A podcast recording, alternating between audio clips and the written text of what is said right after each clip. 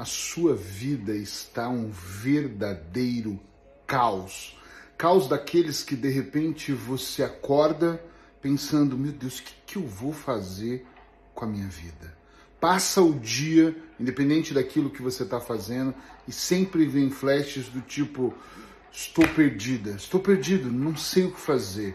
Chega a noite antes de dormir, o último pensamento antes de você pegar no sono é: e agora? Que eu faço? Eu sou Eric Pereira, eu sou hipnoterapeuta, escritor e sempre que eu posso eu venho aqui trazer uma dica terapêutica com a forte intenção de fazer você pensar um pouco fora da caixa, fazer você ter uma outra visão sobre a sua vida. Eu já vou começar dizendo que a sua vida não está um caos. Mas como você pode dizer isso se você não me conhece de perto? Nos últimos anos eu venho falando com pessoas que sempre afirmam que estão no último ano da vida, que não aguentam mais, que a vida está um caos, um grande caos, um verdadeiro caos, um caos dentro do caos, o maior caos de dentro de todos os caos do mundo.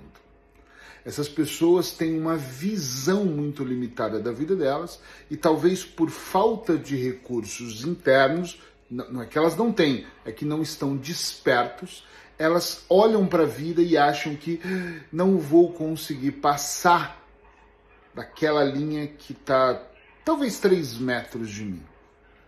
A minha experiência diz que o caos, a proporção, o monstro que nós olhamos e alimentamos, ele está muito associado às crenças que você tem da vida, à resiliência, o tamanho da resiliência que você tem ou ainda não tem usado ela, ou como você enxerga, por quantos ângulos você consegue ver aquilo que é, talvez, eu espero que depois desse vídeo não mais, você ainda chama de problema. Chame de problema. Tem pessoas que olham e falam, eu tô com um problema grave, Eric. Você não tem ideia? Eu falo, não tenho mesmo. Como quase que eu tivesse um baldinho de pipoca na mão, eu, eu mentalmente me imagino aqui num filme. Vamos lá, me conta qual é o suspense da sua vida. E quando eu ouço, essas pessoas me contam de caos que para mim são bem tranquilos. A, a solução está muito visível, apesar de eu não poder entregar essa solução na mão delas, né? A minha função não é essa, mas para essa pessoa é um caos. Caos para mim é quando eu realmente recebo um diagnóstico de que todas as tentativas foram feitas e não tenho o que fazer, eu vou morrer. Caos é quando uma tragédia me assola de uma forma onde eu perco o contato com a realidade, talvez, mesmo eu ia falar assim, mesmo que eu ficasse cego, isso era um caos, mas eu conheço pessoas que não têm a visão, perderam a visão, não que nasceram, perderam a visão e se tornaram grandes palestrantes e aproveitaram isso para escrever livros de uma outra forma e viver a vida. Nem para essas pessoas existe caos. Se você for no Google e digitar pessoas uh, uh, que treinam, tem pessoas que treinam sem um braço, sem as duas pernas, correm mais do que eu sem ter as duas pernas. Então, caos é muito relativo. Eu queria começar desconstruindo a fala hum, no sentido de você precisa desconstruir essas falas. Porque quando nós vamos alimentando, eu estou em caos, a vida está difícil, eu não consigo emprego nenhum, eu não consigo ganhar mais, ah, eu não consigo pagar as minhas despesas, ah, eu não... nunca, para você sempre será o presente. Eu não sei se você já observou que tem pessoas que estão em constante progresso na vida.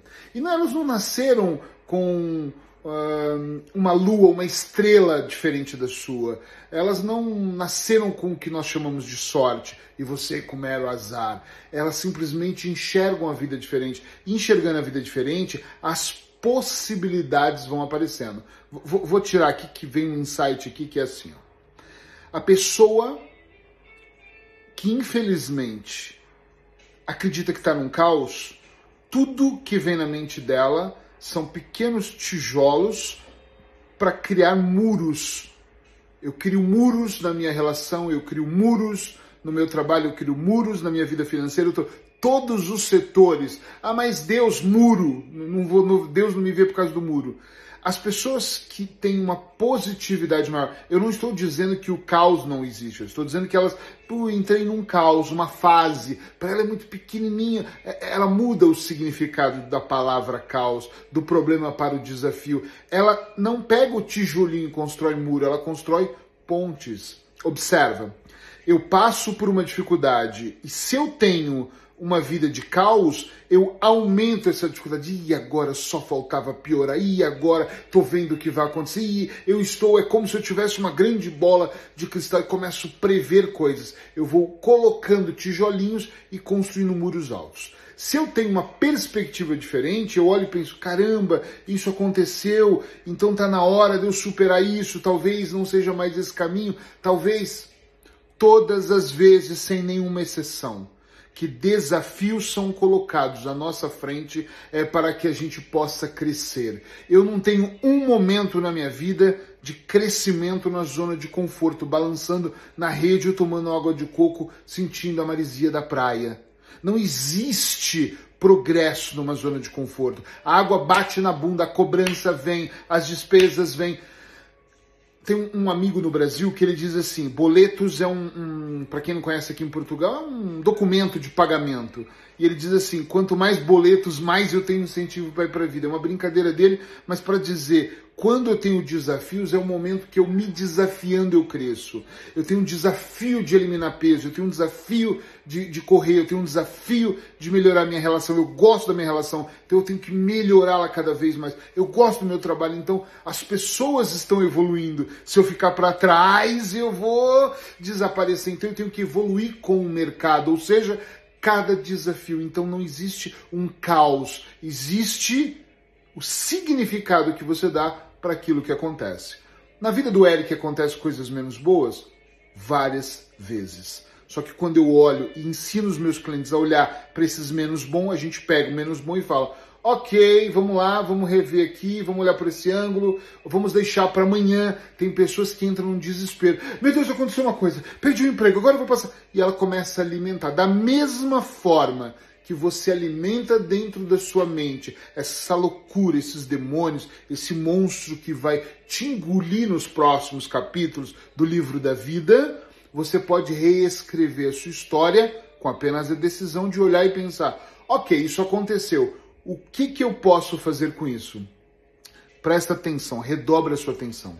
Nunca é, nunca, jamais, nunca é o que acontece com você. É o que você vai fazer com o que acontece com você. Moro num bom apartamento. Pediram para eu desocupar o apartamento agora, eu não vou achar um apartamento tombar. Não é o que é, é o como. Agora eu tô olhando para isso. Peraí, o apartamento, calma, respira. Ok, talvez seja uma oportunidade até de eu morar num lugar melhor. Talvez seja uma oportunidade de, você perder o trabalho e ir para um trabalho melhor ou até construir o seu negócio. Enxergue como oportunidades. Põe na sua cabeça aí, tijolinhos o que, que eu tenho feito com as coisas que acontecem? Eu tenho construído grandes e fortes muros que em algum momento vai ser difícil de romper, vai se tornar uma verdade absoluta, ou eu tenho transformado em pontes para que eu possa caminhar sobre elas e alcançar o resultado que eu quero e eu espero que seja até acima da média. É muito importante que todos nós paremos de reclamar da vida. Tem uma frase muito famosa, se você me ouve, você, você já ouviu falar ela centenas de vezes. Todos os dias, eu não canso dela. Se você acorda e não tem ninguém de branco do seu lado, você nem acordou no céu e nem na cama de um hospital. Então, significa que você tem mais um dia, mais oportunidade, mais chances de fazer acontecer. Então, eu vou encerrar dizendo: tira a bunda da cadeira e vai para a vida faz acontecer, faz por você. É sobre a sua vida essa história. O livro que você está escrevendo é sobre você, não é sobre mais ninguém. Pode ter outros personagens nesse livro, mas você é o ator principal, a atriz principal desse livro. Então assume as rédeas da sua vida, por favor, e transforma aquilo que você tem chamado de caos ou de problema numa experiência tão sólida que os outros ao seu redor vão se assustar, vão se espantar e vão falar: eu também quero sair do sofrimento.